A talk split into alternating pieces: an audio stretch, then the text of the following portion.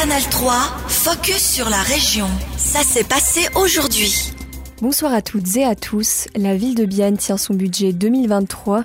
Hier soir, le Parlement biennois a accepté sans surprise la nouvelle mouture qui était le fruit d'un compromis entre tous les partis politiques. Ce budget ne prévoit pas d'augmentation d'impôts. Il inclut les premières mesures d'économie du paquet d'assainissement Substance 2030 et affiche un déficit de 2,7 millions de francs. Malgré quelques propositions d'amendements sorties des rangs socialistes, le budget n'a pas du tout été modifié par rapport au compromis.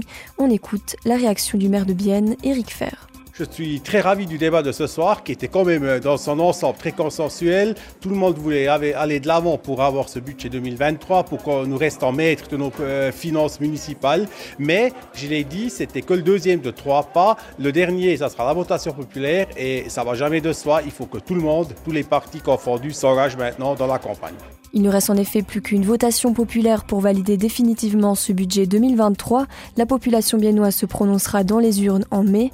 Cette nouvelle version devrait passer la rampe selon la conseillère de ville Passerelle, Ruth Tenenbaum. Je suis assez confiante que ce budget il va passer auprès de la population vu qu'il n'y a pas d'augmentation euh, des impôts, qu'il y a quand même des coûts qui ont diminué, qu'il y a, eu, il y a vraiment un effort de faire des économies.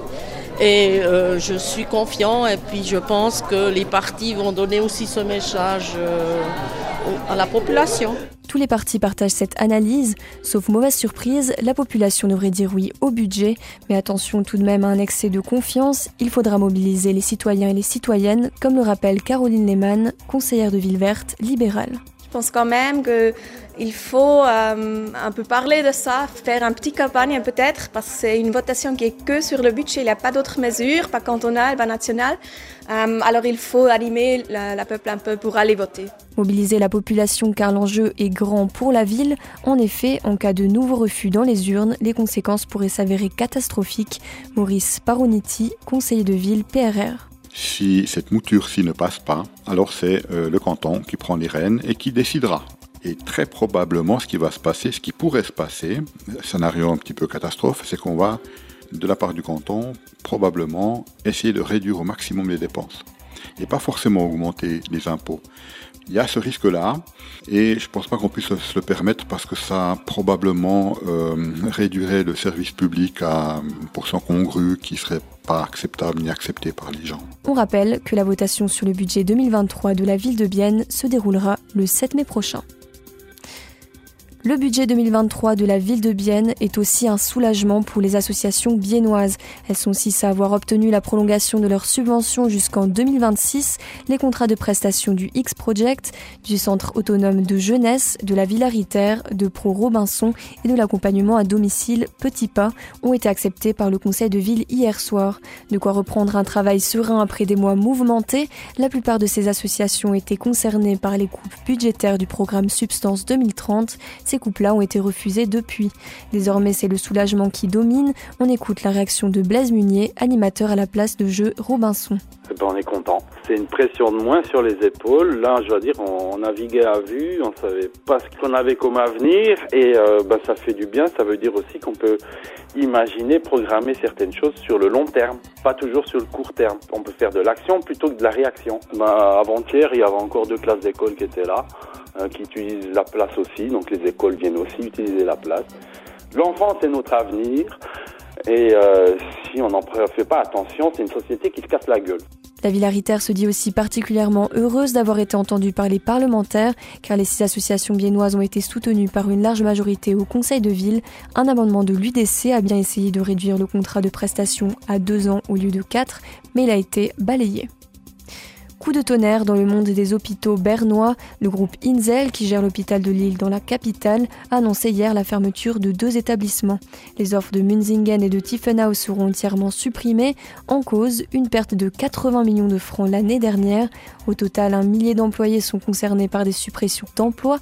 La plupart pourront être réemployés dans d'autres hôpitaux du groupe, mais environ 200 personnes risquent d'être licenciées. Un plan social sera mis en place.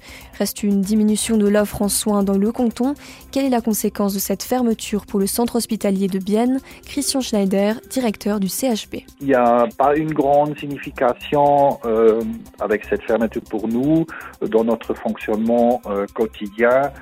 je dirais, il peut y avoir un petit peu plus de demandes de patients pour transférer du centre universitaire vers nous, sachant que pour eux, ces sites, euh, Tiefenau et Münzingen, étaient aussi euh, des lieux pour décharger le centre universitaire et si ces listes ne sont plus là, on va certainement avoir un petit peu plus de demandes chez nous.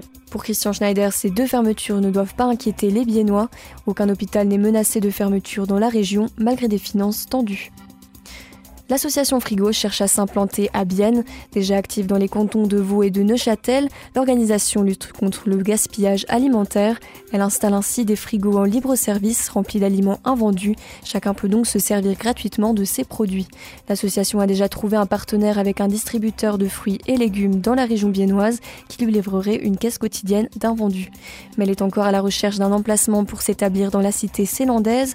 Ce même concept existe déjà à Bienne, c'est l'association Robin Food qui propose déjà un frigo au terrain Courtzelène. La fondatrice et présidente de Frigo, Marilyn Béguin, estime toutefois qu'il reste de la place pour ce genre d'initiative. Je pense pas qu'il faut le voir comme la concurrence. Nous, on est beaucoup dans la coopération. Hein. Je vous prends l'exemple de le canton de Vaud. On a Madame Frigo qui est venue aussi sur le canton de Vaud. On ne le prend pas comme une concurrence, on le prend plutôt comme une coopération.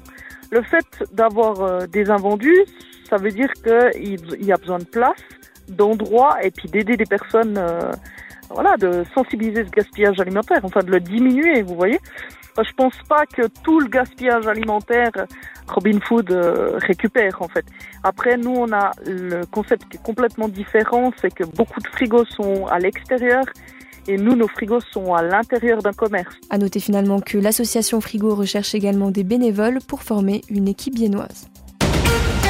Canal 3, focus sur la région.